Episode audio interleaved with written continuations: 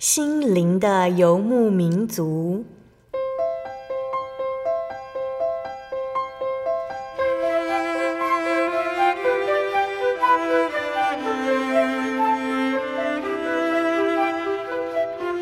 在这个谁都不管谁的后现代社会里，每个人的心灵都是游牧民族。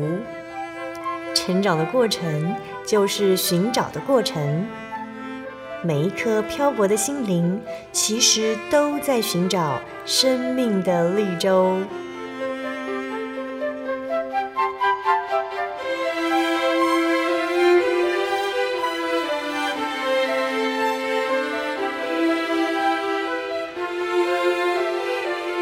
本节目由真耶稣教会台湾总会制作，欢迎收听。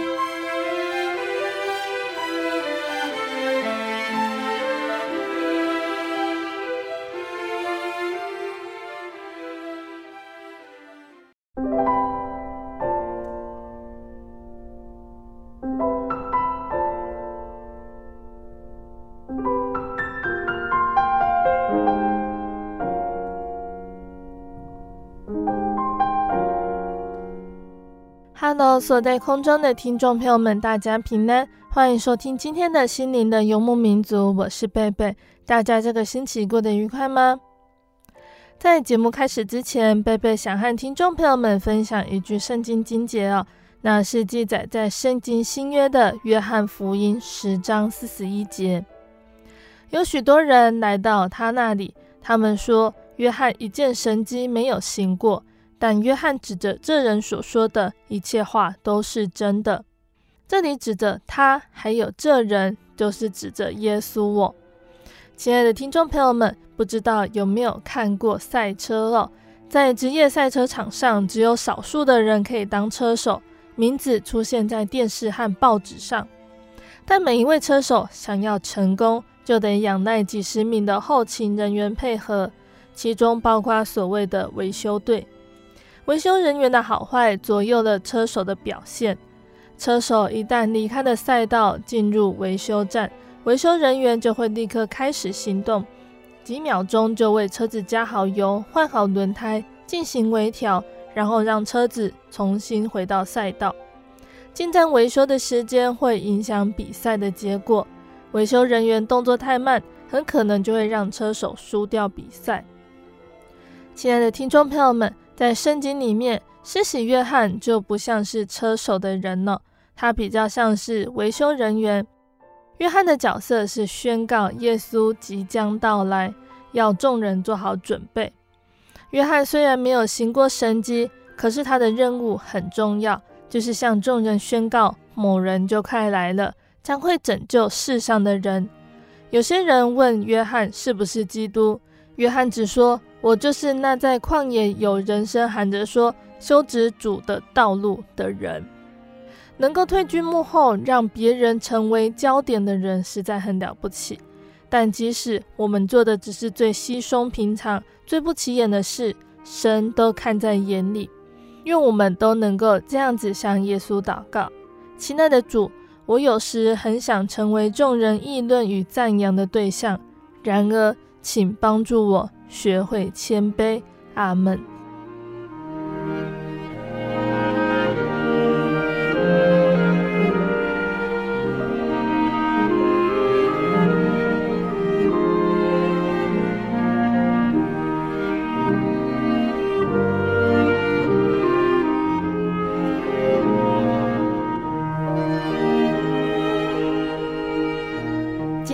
播出的节目是第一千两百零八集《生活咖啡馆》绘本分享。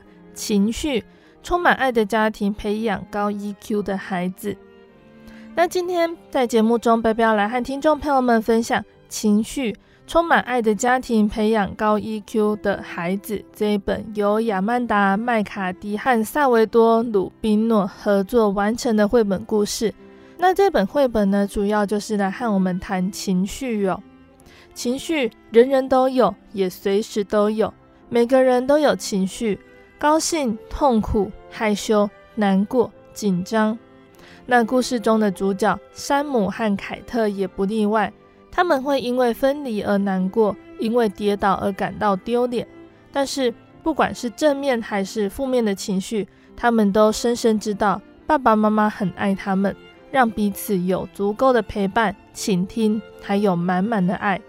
那这会是一个什么样的故事呢？我们先来聆听一首诗歌，诗歌过后，贝贝就会来分享这一本绘本故事。贝贝要分享的诗歌叫做《欢乐之歌》。世人都在寻求人生很久的心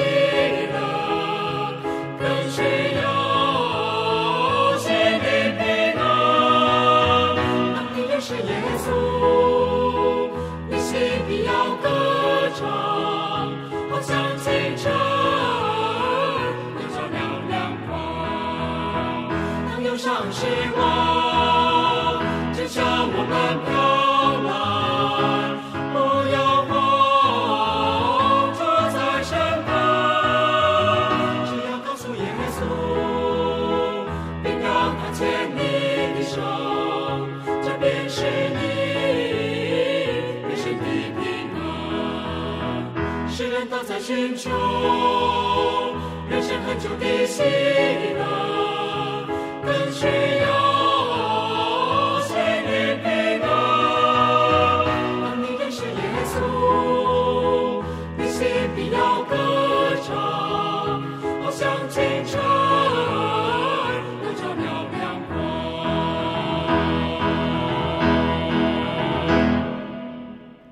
山姆、凯特和爸爸妈妈还有他们的狗毛豆住在一起。这本书谈的就是他们的情绪，从高兴开始。许多事情会让山姆和凯特感到高兴，像是抱抱、听故事、在公园玩、画画、打球等等。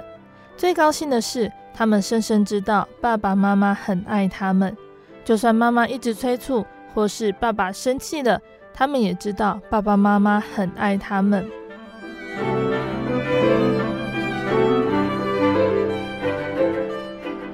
山姆高兴的时候会愿意分享玩具，凯特高兴的时候会抱着小狗，他们也乐意多说谢谢你和对不起。只是山姆和凯特也会突然不开心，他们不会一直很高兴，例如他们常常发脾气。凯特发脾气的时候，他没有办法说谢谢或对不起。山姆也是。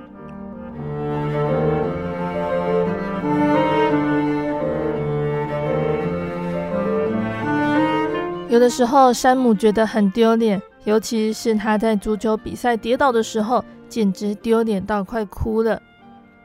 凯特和不认识的小孩在一起的时候，就会很害羞，他看着地上，一句话也不说。然后发出几乎听不见的声音。大声朗读呢，会让山姆感觉到紧张，他觉得很难受，就好像在电梯里快速往下降一样。有些夜晚，凯特很怕黑，他害怕的全身发抖，还会冒冷汗，心脏也砰砰跳的厉害。直到爸爸进来把灯打开。山姆怕怪物，虽然他不在意有一点恐怖的感觉，而毛豆最怕大雷雨。山姆和凯特也有难过的时候，天竺鼠吉尼死掉的时候，山姆哭了，爸爸也是。毛豆呢，虽然平常会想要咬吉尼，不过他还是来参加了他的丧礼。凯特在学期最后一天跟老师说再见的时候，心里很难过。虽然皮尔老师面带微笑，但是凯特看得出来，他也很难过。难过的感觉可能会很痛苦，甚至让人痛苦到难以忍受。这个就是凯特的朋友曼蒂的感受，因为他的父母说，他们再也没有办法住在一起了。他需要有人亲近他，了解他有多痛苦，就算被他推开，还是会爱着他。人们难过的时候，不见得都会哭，就算哭了，也不表示他们很难过。有些人，大多数是大人，高兴的时候也会哭，像是妈妈看凯特在台上跳舞的时候就哭了。山姆在跌倒，不知道怎么解释，或者是很累的时候就会哭。凯特在没有办法说出自己的感觉，或者非常生气的时候，也会哭。愤怒就是非常生气的感觉。妈妈只要看见小孩在玩烟火，就会很愤怒，因为她知道那有多危险。她很不客气地走到屋外，叫那些小孩不要玩。只要他们乖乖听话，她就不生气了。有些愤怒的感觉消失得很快。可是有些会失控哦，就像山姆把凯特的恐龙扔到窗户外的时候，凯特非常的愤怒，他冲进山姆的房间，抢走他的坦克车。现在换山姆愤怒了，他狠狠地甩上门，用力踢床，踢到脚好痛，这让他更愤怒了。爸爸听到门砰砰响的时候，忍不住大叫，凯特也大叫，可是没有人知道他在说什么。因为他非常的愤怒，他们都很难受。妈妈花了好长的时间才让他们平静下来。那嫉妒呢，是另一种难受的感觉。爸爸说，只要有别的狗来家里，他们饲养的狗毛豆就会嫉妒，尤其是妈妈特别注意其他的狗的时候。可是不只是毛豆会嫉妒，有一阵子，山姆的朋友彼得也嫉妒他。从彼得到他们家过夜的那一天开始，第二天在学校，彼得笑山姆还抱着小熊睡觉，他也要其他同学一起笑山姆。山姆好痛苦，像是肚子狠狠被打了一拳一样。彼得因为嫉妒，所以欺负山姆。他好希望能够像山姆一样，有个能够陪伴他的爸爸。那种渴望让彼得觉得自己不重要和痛苦。他受不了了，所以为了要让这种感觉消失，他也想让山姆觉得自己不重要和痛苦。山姆告诉老师，老师就找了彼得来谈谈。最后，彼得和山姆沟通，他们两个都彼此和解。山姆他了解嫉妒的感觉，许多年前凯特刚出生的时候，他也有那一种感觉，这是一种乱七八糟又很难受的感觉。很多人来看刚出生的宝宝，就算他皱巴巴的，脾气又坏，还一直哭个不停，他们还是带了好多礼物给他，说到好可爱。爸爸妈妈送了一个礼物给山姆，那是一辆闪亮的消防车。不过，山姆觉得那种难受的感觉还是没有消失。妈妈好像随时都在照顾小凯特，山姆不喜欢，他不是真的想再变成小宝宝。或许他有一点想，连他自己也搞不清楚。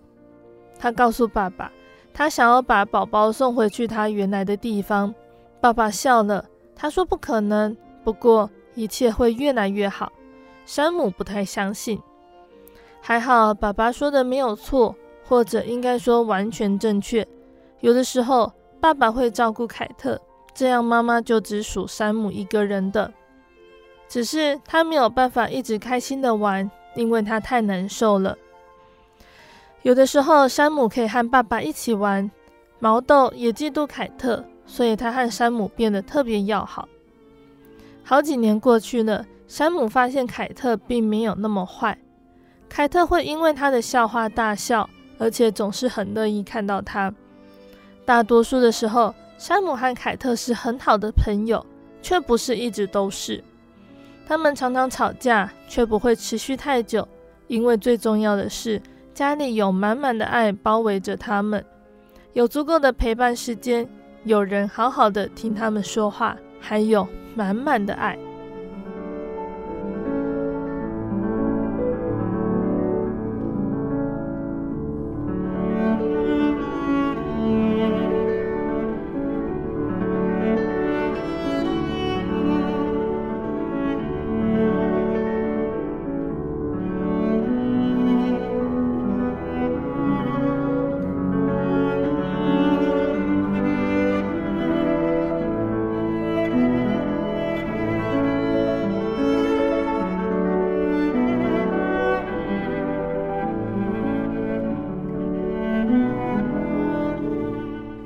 亲爱的听众朋友们，今天的绘本故事就分享到这里喽。今天贝贝跟大家介绍了情绪，充满爱的家庭，培养高 EQ 的孩子这一本绘本故事。那这本绘本故事让我们想到了什么呢？情绪人人都有，也随时都有，每个人都有情绪。那这里呢，有几个问题，我们可以想一想哦。当我们在读这本绘本的时候，我们能不能够辨别书里面所描写的情绪？那这些情绪对我们来说有什么不一样？我可以感受到自己的情绪吗？那是什么样的感觉？我又该如何处理难熬的情绪？我知道有哪些有用的方法吗？我还有什么其他的情绪呢？那我们和家人在阅读这本绘本的时候，他们会愿意和我们谈谈他们的情绪吗？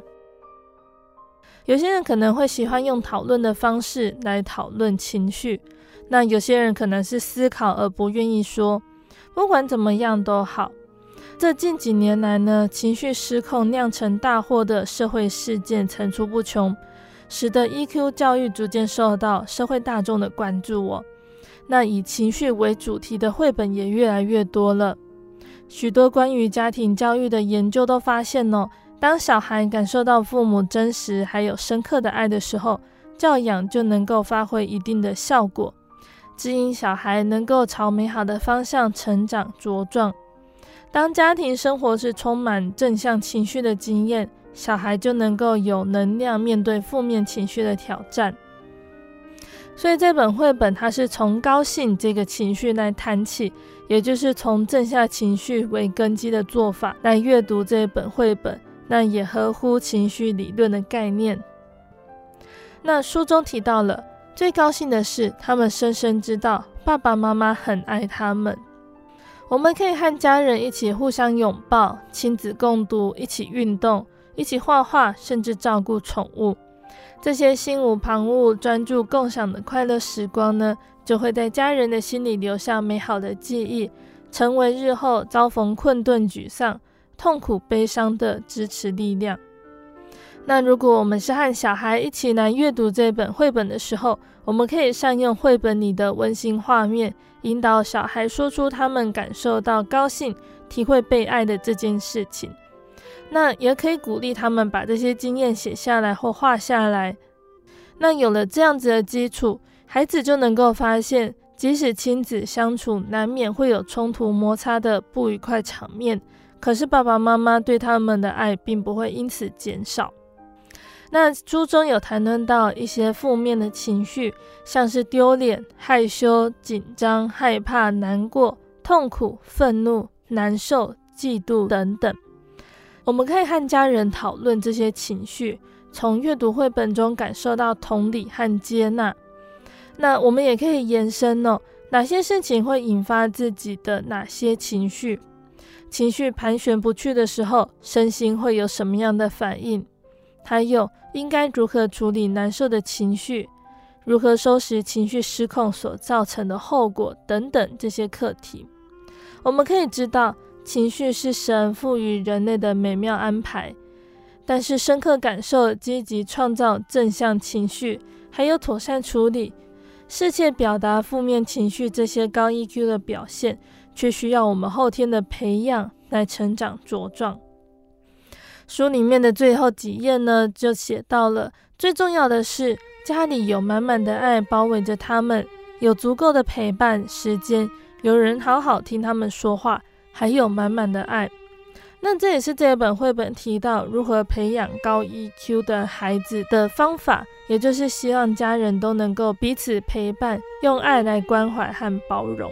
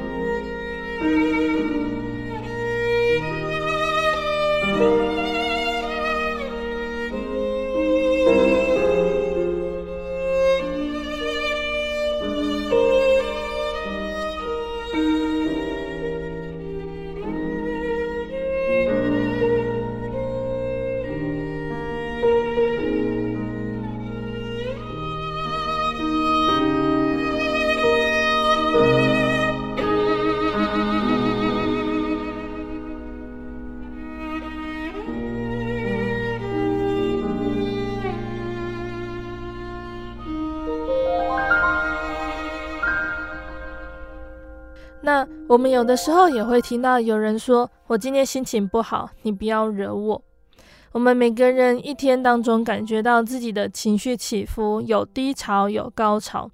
正面情绪就像是兴奋、高兴、满足、欢喜、快乐等等；负面的情绪，例如像是焦虑、生气、紧张、寂寞、空虚、哀痛、内疚等等。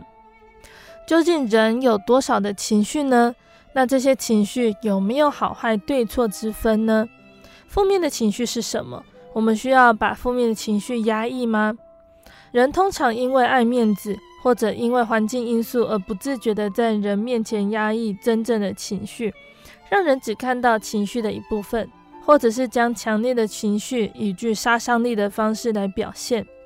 例如，因为担心孩子晚归，那在看到孩子回来的时候，就会用打骂的方式来抒发自己的情绪，不仅伤人也伤己。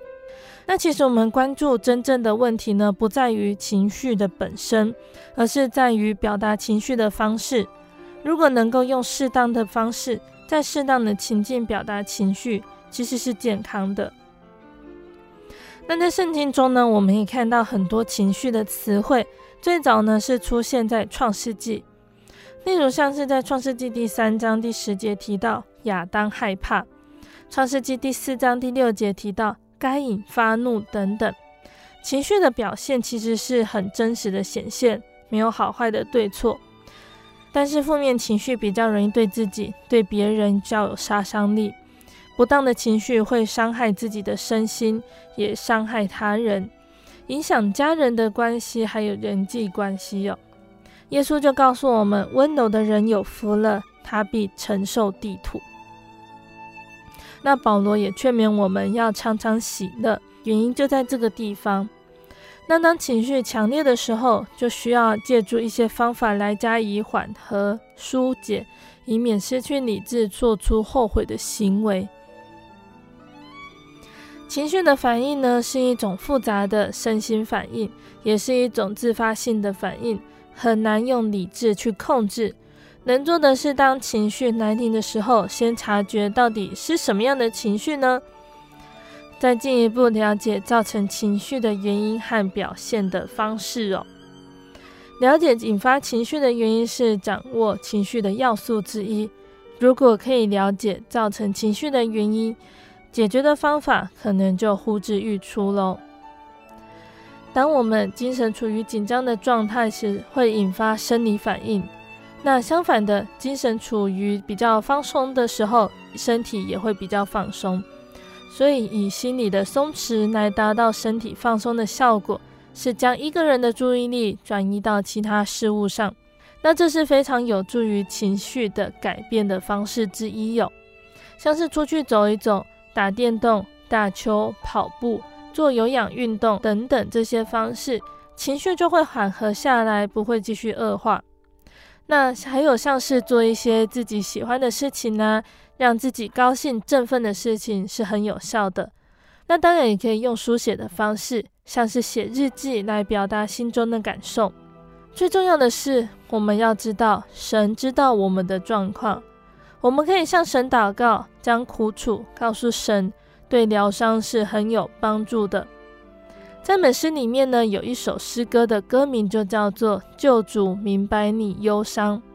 中文的歌词呢，是源自于彼得前书第五章七节的经文：“你们要将一切的忧虑卸给神，因为他顾念你们。”而英文诗歌的歌词呢，则是选自于希伯来书第四章十五节：“因我们的大祭司并非不能体恤我们的软弱。”他也曾凡事受过试探，与我们一样，只是他没有犯罪。没有经历过同样伤痛的人呢，很难用适合的方式贴切的来安慰别人。那在哥林多后书一章三到四节这里说：“愿颂赞归于我们的主耶稣基督的父神，就是发慈悲的父，四个养安慰的神。我们在一切患难中，他就安慰我们，叫我们。”能用神所赐的安慰去安慰那遭各样患难的人。我们呢，曾经蒙受神恩典与怜悯的人，我们就更能用亲身的体验来对他人做见证。见证神他是如何陪伴我们走过流泪谷，如何使我们的生命重新点燃希望。圣经的大卫他也曾如此说：“我几次流离，你都记数，求你将我的眼泪装在你的皮袋里，这不都记在你册上吗？”我们只要相信救主必定明白我们的忧伤，他必定擦去泪水，抹去伤痛，所以我们可以放心的来向他倾诉。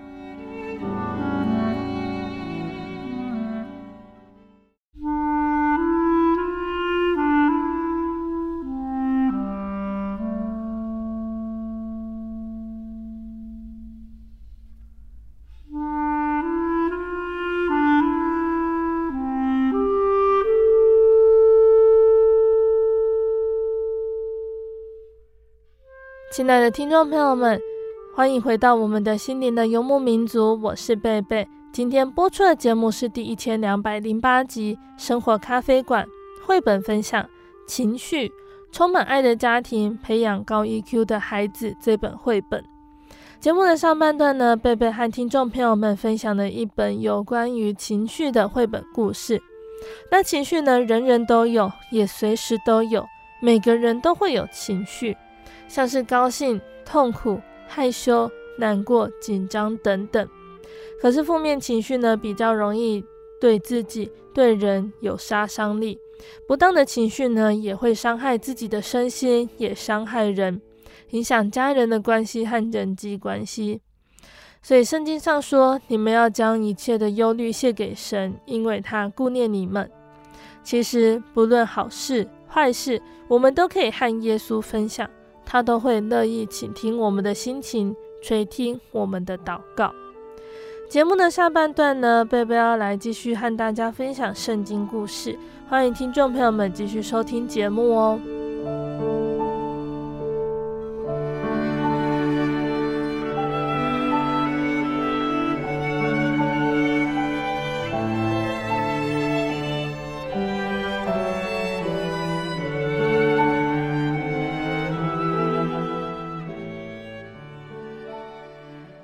亲爱的听众朋友们，上个月呢，我们说到了蒙神保守、神所拣选的先知伊丽莎，虽然遇到亚兰国的威胁，仍然可以平静地在以色列国生活，帮助国王和百姓认识真神。我们也透过了一次一次的亡国危机，看到真神的怜悯。虽然以色列国从国王到百姓，对于真神的信仰没有很坚持，可是真神依旧帮助他们。希望他们可以回转。我们也看到了北国以色列国，还有南国犹大国和周围的其他国家民族，看似一场一场需要深思熟虑的战争，还有国际外交，这其中却都有真神的安排。各国的命运彼此相互关联，都是在真神的掌握中。列王记和历代志的故事，就是要让我们能够看到真神的主导。那接下来呢，我们要来看看以色列国国王的命运，还有王位的继续更迭。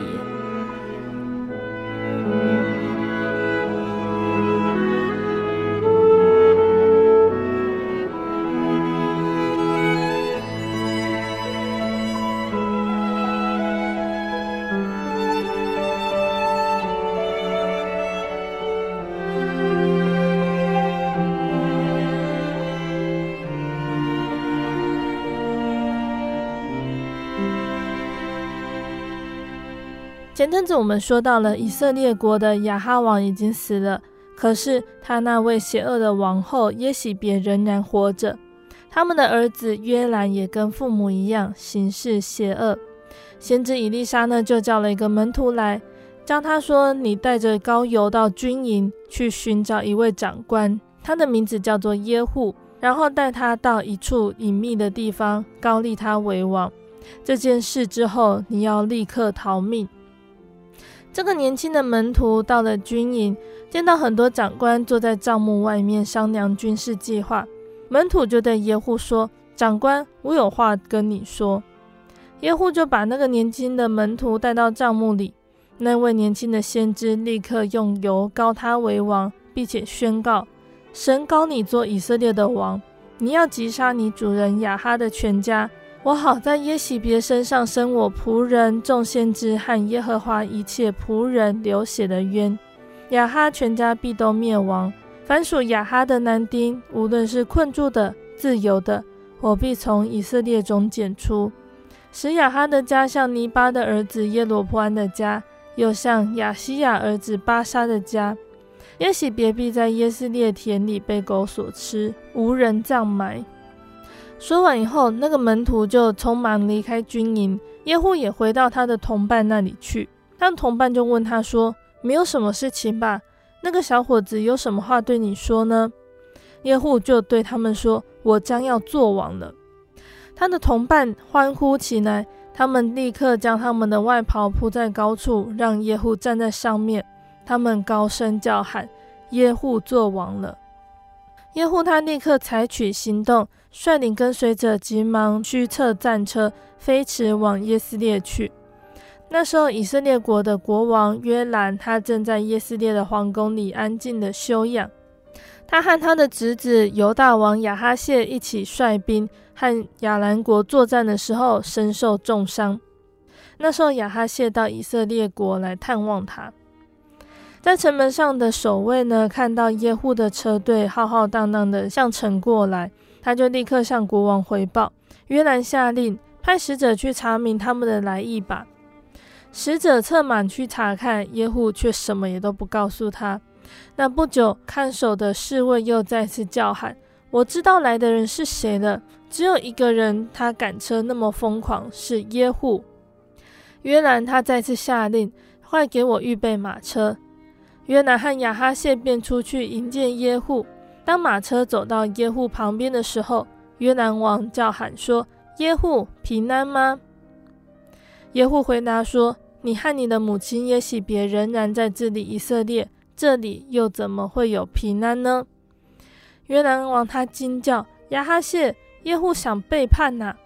说完这话，他们便立刻掉头驱车回到耶斯列去。但是耶户没有放过这个机会，他用尽全力在约兰的背后发箭，直穿过他的心。约兰立刻当场毙命。耶户对他的军长毕甲说：“你把他抛在耶斯列人拿伯的田间。你当追想你我一同坐车跟随他赴雅哈的时候，耶和华对雅哈所说的预言。我昨日看见拿伯的血和他种植的血，我必在这块田上报应你。这是耶和华说的。现在你要按照耶和华的话，把他抛在田间。”那犹大王亚哈谢见到这样的情景呢，他就赶快逃跑。耶户紧紧追赶他，赶上亚哈谢之后，耶户也把他杀了。亚哈谢的臣仆用车把他的尸首载回到耶路撒冷，葬在大卫城他自己的坟墓里，和他列祖同葬。不久呢，这样的消息就传回到耶斯列的宫中。耶洗别他知道耶户已经杀了他的儿子。耶洗别仔细地整理好他的头发，涂上胭脂，从宫殿上层房间的窗户向外眺望，等候耶户来到。不久，耶户的战车就来到了宫殿前。耶洗别高声喊叫：“你这个杀人凶手，你来这里干什么？”耶户没有回答他，他往上大喊：“有没有人是站在我这里的呢？”有几个侍从立刻从窗户向下望，耶户大声吩咐他们说：“把耶喜别扔下来。”宫里面有些侍从听到这样子的话之后，就一声不响地抓住耶喜别，把他从窗户扔了下去。耶喜别当场死去。那之后，耶户派人要去寻找他的尸骨埋葬，可是侍从只找到他的头骨和脚、手掌。耶户听了仆人的回报，就说：“这正应验耶和华借他仆人提斯比人以利亚所说的话，说在耶斯列田间，狗必吃耶洗别的肉，耶洗别的尸首必在耶斯列田间如同粪土，甚至人不能说这是耶洗别。”于是耶户就做了以色列的王。那耶户呢，他也不放过亚哈的家族哦。亚哈还有七十个儿子。耶户他就写信通知耶斯列的首领，也就是长老和教养亚哈众子的人，对他们说：“你们那里既有你们主人的众子和车马、器械、坚固城，接了这封信，就可以在你们主人的众子中选择一个贤能合宜的，使他做他父亲的位。你们也可以为你们主人的家征战。”可是耶斯列的首领他们非常的惧怕。他们认为说，两个国王在耶户面前尚且站立不住，我们怎么可能站立得住呢？那些长老呢？他们就打发人去见耶户，说：“我们是你的仆人，凡你所吩咐我们的，都必遵行。我们不立谁做王，你看怎样好，就怎样行。”耶户就给他们写信说：“如果你们归顺我，听从我的话，明日这个时候。”你们要将你们主人众子的首级带到耶斯列来见我。那封信一到，亚哈的七十个儿子就被杀了，把他们的尸首装在筐里，送到耶斯列耶户那里。那由此可知，耶和华指着亚哈家所说的话一句都没有落空，因为耶和华借他仆人以利亚所说的话都成就了。凡亚哈在耶斯列所剩下的人和他的大臣、密友、祭司耶户竟都杀尽，没有留下一个人。那耶户他还做了一件事情，他召集百姓，对他们说：“亚哈侍奉巴力还冷淡，耶户却更热心。现在我要给巴力献大祭，你们应该要叫巴力的众先知和一切拜巴力的人，还有巴力的祭司都带到我这里。”不可以缺少一个，反不来的必不得活。耶户他为什么要这么做呢？他其实是要用诡计杀祭拜巴力的人。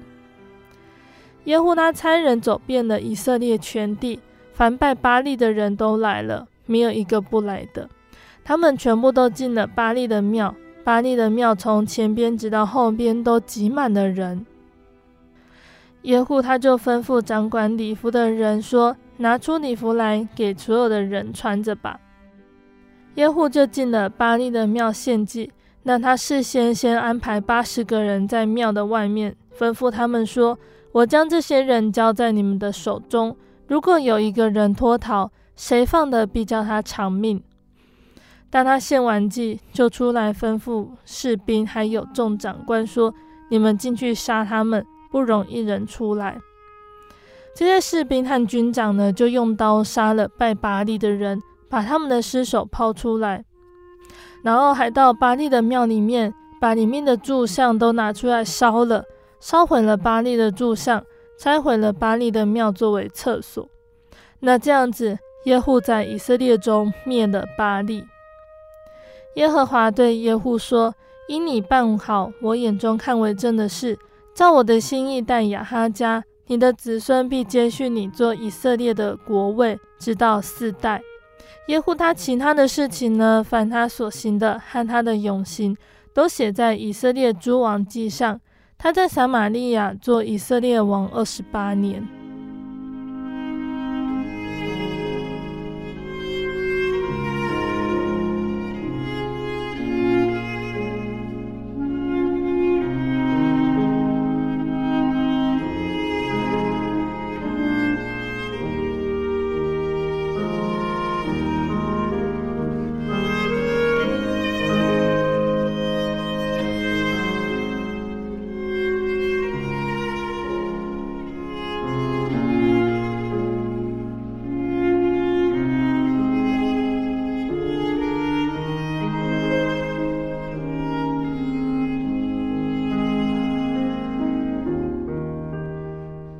那亲爱的听众朋友们，我们的故事呢就分享到这里喽。今天分享的故事是关于以色列国王耶户的故事，他是如何被高利为王，如何击杀亚哈的家人，成就真神的话，还有如何肃清以色列国内祭拜巴力的风气。他的一生中有哪些值得我们去注意并引以为戒的呢？我们整理一下耶户的小档案。大家就会更了解喽。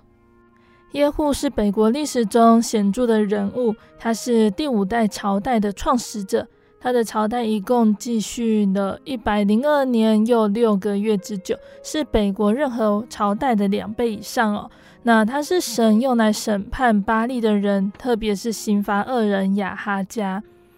那在列王时期呢，再也没有任何事迹比这个王朝的历史更加显明、更悲惨战惊哦。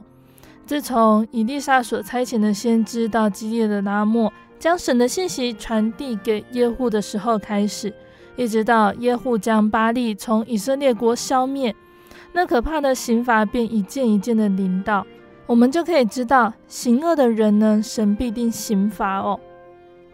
那当时呢，有两个国王都在耶斯列，也就是以色列王约兰，还有犹大王亚哈谢，他们都没有想到他们要遭遇危险的。两个王都坐着自己的车出去迎接耶户，结果两个人都在那里被耶户所杀。那还有一个人呢，是在耶斯列被杀的，也就是皇后耶洗别。他在临死之前呢，还是十分的骄傲傲慢呢。他称呼耶户是杀主人的新力，但真神预定刑罚这个皇后的时候已经到了。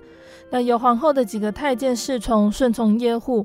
把耶洗别从楼上扔下来，不但身体被摔碎，又找不到完全的尸身可以埋葬。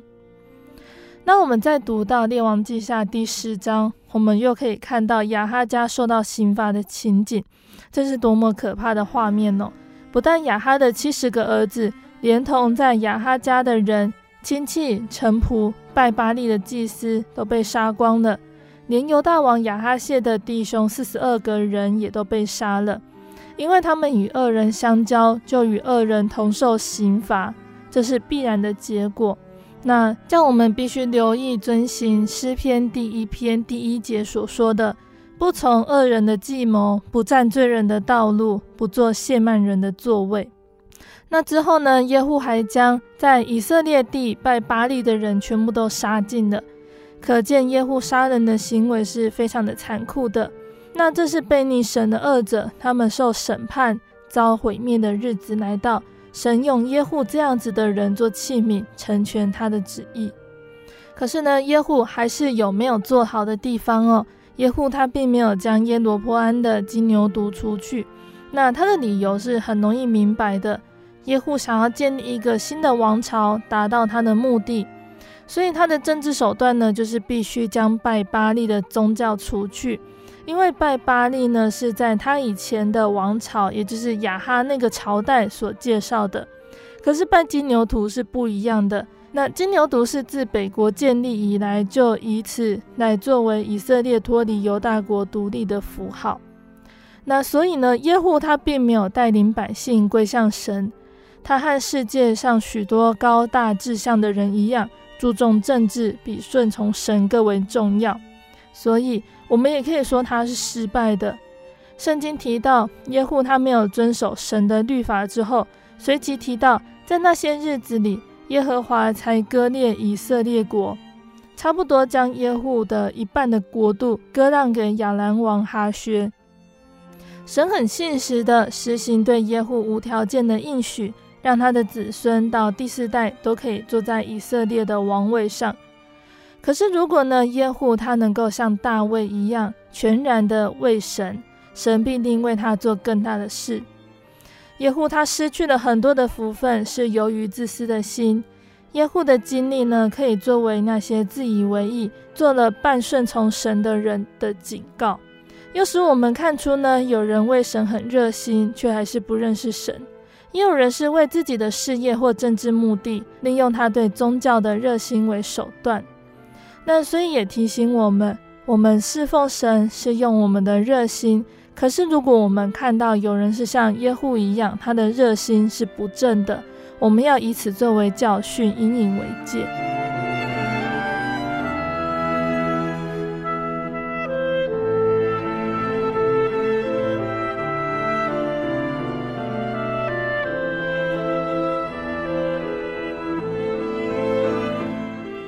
完了以色列国的国王之后呢，我们接下来要来看看犹大国的国王哦。那听众朋友们不知道还记不记得我们之前呢有跟大家介绍过犹大国的国王约沙法。约沙法和以色列国的亚哈王呢，他们是非常好的朋友哦。那他们也互相结亲。那约沙法过世之后，他的儿子约兰继位。那这个约兰呢，和我们刚刚在故事里面说到的以色列国的约兰是不一样的人哦。我们要来谈谈犹大王约兰，在我们前面讲的故事里面都没有提到。那他是一个无人私慕的国王哦。可是他对犹大国呢，却也占有一定的影响力，因为他娶了亚哈的女儿亚他利亚为皇后的关系。亚他利亚呢，和他的母亲耶洗别一样，是不敬畏神，是非常有野心的皇后。之后，他更行专权，篡了犹大国的国位达六年之久。那这个部分呢，我们之后会继续来跟大家一起分享。约南呢，他这个名字是有神高举的意思。可是他一生呢，却没有被神高举，反而遭到神降大灾，被人民遗忘。他的失败呢，我们必须来省思哦。所以在故事中呢，我们虽然都没有提到犹大国的国王约兰，可是我们必须来和大家谈谈这一位犹大国的国王约兰，他到底做了什么事情，以至于有这样子的后果。约沙法王六十岁还在位的时候，就把他的国位赐给了长子约兰。那个时候，北方以色列国的国君在位是第五年，是亚哈王的儿子，也叫做约兰哦。那约沙法王他和以色列王是和好的，所以他大有尊荣之才，和亚哈结亲。约沙法日渐强大，神让四围的列国都非常的恐惧。然而，到了儿子约兰做王的时候呢，他的国势衰弱，因为约兰离弃了他列祖的神。亚哈王死后呢，摩押就背叛了以色列，而犹大的约兰年间呢，以东人也背叛了犹大，脱离他的权下自立为王。虽然呢，约兰他曾经率领军长夜间起来攻击围困他的以东人，可是都没有办法得胜。那个时候，利拿人也背叛了约兰，他无力挽回。那之后，还有外敌菲利士，还有古时的阿拉伯人起来攻击他。可见呢，在犹大国王约兰他治理的期间，国中是充满战争，还有背叛，生活在不平静的动荡和痛苦里。约沙法王驾崩之后，约兰他就登上王位，登基的时候是三十二岁，他杀了。比他好的众弟兄和几个首领，又在犹大的诸山建造丘坛，让耶路撒冷的百姓行邪淫。那这个都是约兰他所行的恶。那犹大王约兰的部分，我们可以在圣经的历代志下二十一章里看到。在历代志下二十一章里面，还特别提到先知以利亚呢，曾经写信给约兰过，信里面就传达了神对约兰的刑罚。也就是有大灾要降于他的百姓、妻子和儿女，还有他一切所有的。那约兰本身，他的长子必定患病。可惜呢，约兰他并没有悔改，没有去理会先知的讯息，还有神的警告。因此呢，刑罚确实临到了。其他列国的外邦人夺走了王宫里所有的财货和他的妻小。约南的肠子患了不能医治的病，日渐沉重。到了最后，他的肠子坠落下来，重病而死。在历代志特别记载到，他去世的时候是无人思慕的，没有人为他悲哀，只是潦草的把他葬在大卫城，却不在列祖的坟墓里。那他就成为少数不被人民纪念、没有归入列王坟墓里的君王。越南的崩逝显得凄凉而悲哀。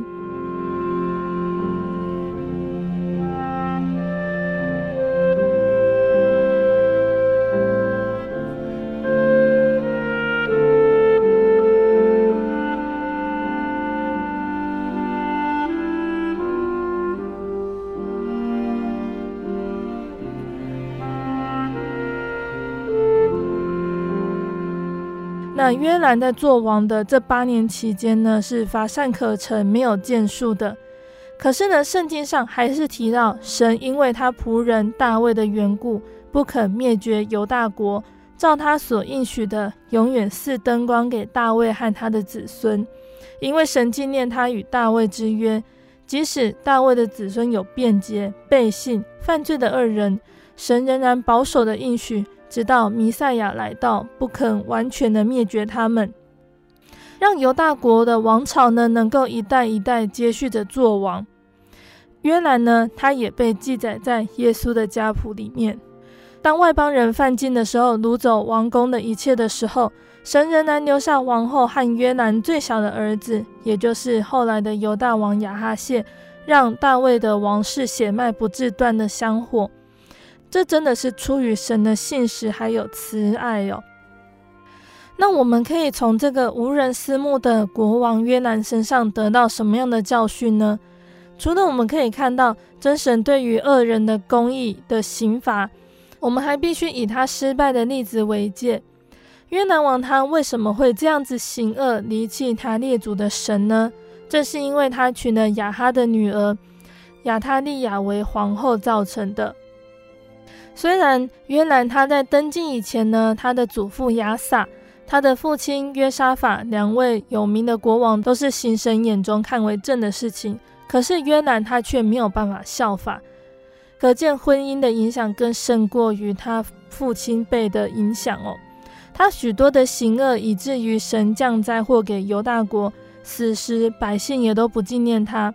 而后来的儿子亚哈谢也因为母亲给他的主谋而行事败坏。亚他利雅还在约兰和亚哈谢死后起来篡了国位六年。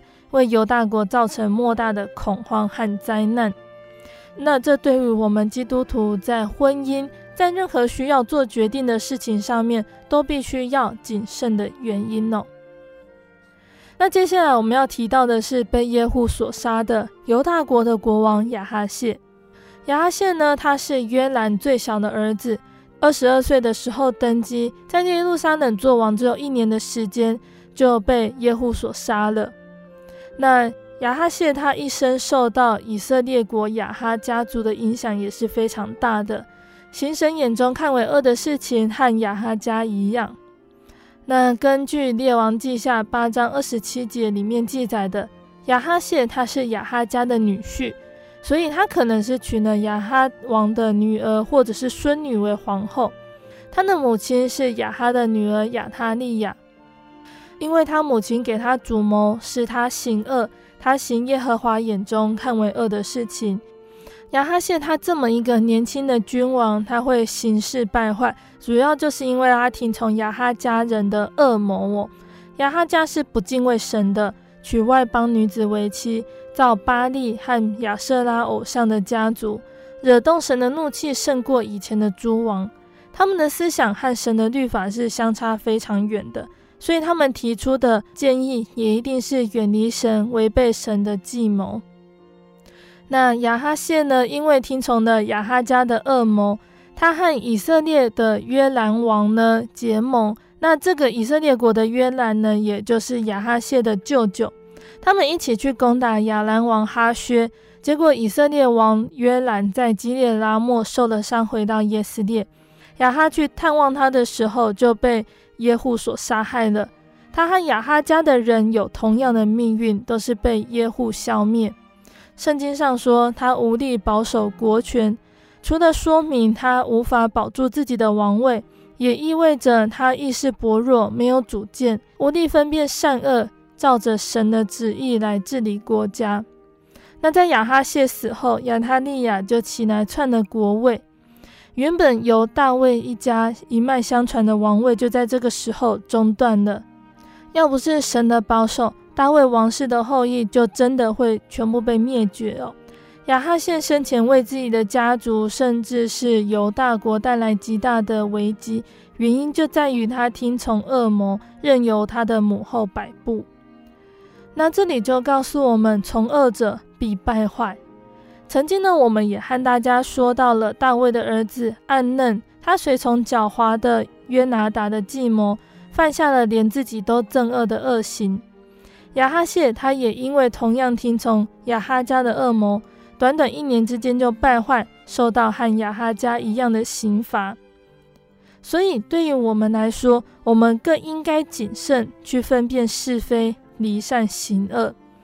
单纯无知的人呢，随从智慧就得智慧，随从愚昧就得愚昧。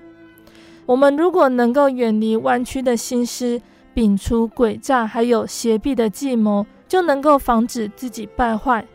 圣经上说，愚蒙人若舍弃愚蒙，就能够存活并走光明的道。所以，愿我们都能够懂得分别是非，喜爱美好的事物，做诚实无过的人，直到基督的日子。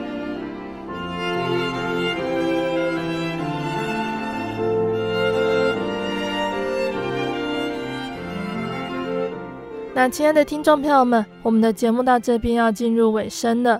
如果你喜欢今天的节目，欢迎来信索取节目 CD。如果你在收听节目之后，想要更了解真耶稣教会和圣经道理，欢迎来信索取圣经函授课程。